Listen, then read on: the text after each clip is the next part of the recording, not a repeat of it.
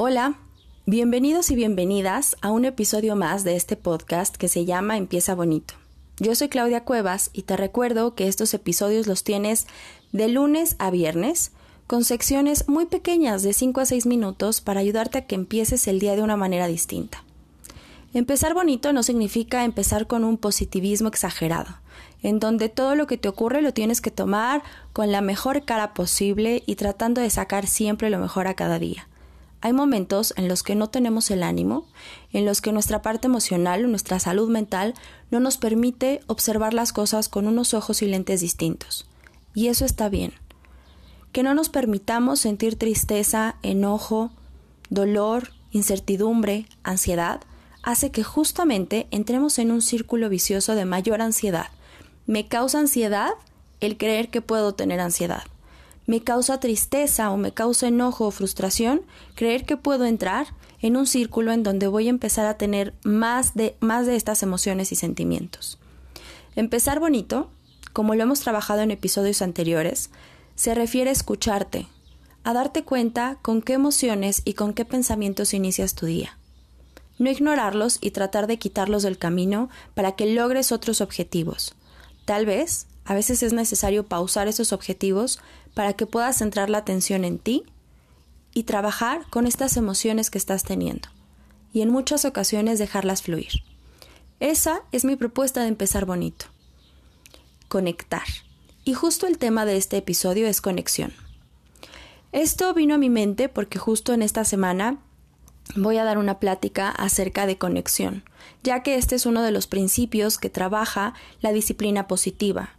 La disciplina positiva es una herramienta que principalmente se ha utilizado para la crianza, de padres a hijos, sin importar la edad de los hijos, pero conforme ha ido avanzando los estudios y el trabajo de la disciplina positiva, se ha ido ampliando, ya que esta premisa de conexión antes que corrección se puede utilizar y aplicar para cualquier tipo de relación con cualquier persona. Lo puedes aplicar con tu pareja, lo puedes aplicar en el trabajo, lo puedes usar con tus padres, porque en muchas ocasiones estamos pensando en el objetivo que supuestamente tenemos como principal para resolver y tratar con esta persona que nos importa y con quien convivimos, pero olvidamos que la conexión puede ser la vía que nos lleve al objetivo y que es más importante tener conexión con esa persona que incluso el mismo objetivo. En muchas ocasiones queremos hablar con nuestra madre, con nuestros hermanos, con nuestro jefe, con un compañero de trabajo, por alguna situación que creemos que podemos mejorar. Y estamos muy poco acostumbrados a escuchar aquellas cosas en las que no somos muy buenos. Pero ¿qué ocurre cuando conectas primero con la persona antes de atacar el problema, antes de mencionar lo que no te gusta, lo que no te está saliendo? Es muy distinto expresarme, conectando incluso con mi propia emoción y diciendo cómo me hace sentir a mí esta situación, esta actitud, esto que está ocurriendo, antes de querer atacar con él, es que si tú hicieras esto diferente, es que yo creo que así te puede funcionar mejor. Conecta primero con tu propia emoción y conecta con la otra persona. Conectar era algo que hablábamos en el episodio anterior e incluso conectar nuestra cabeza y nuestro cuerpo en el momento en el que estamos viviendo, no en el futuro, no en el pasado, no en lo que podría haber hecho ni en lo que quisiera hacer, sino en lo que está ocurriendo ahorita.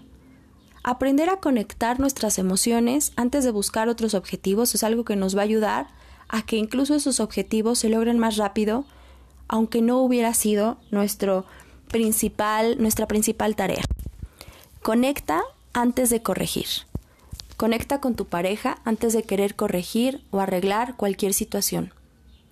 Conecta con tus padres o con cualquier familiar antes de querer dar solución, antes de cambiar o antes de mostrar cualquier inconformidad que tengas.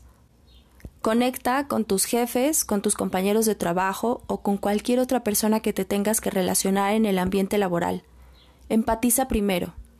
Empatizar es ponerte un poco en el lugar del otro y también significa no tomarte las cosas personales.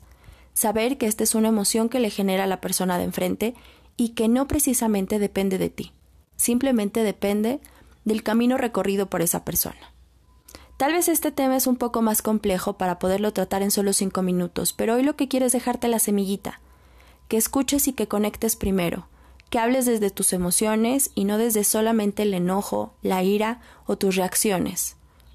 Escúchate y escucha a los demás. Abraza antes de querer corregir o gritar o pelear. Escucha, entiende. Eso es lo que te quiero dejar para la sesión de hoy. Y esto será algo que tendremos que trabajar en siguientes episodios, ya que como te lo decía es un tema un poco complejo. Así que nos escuchamos en el episodio de mañana. Gracias por estar aquí y no olvides compartir.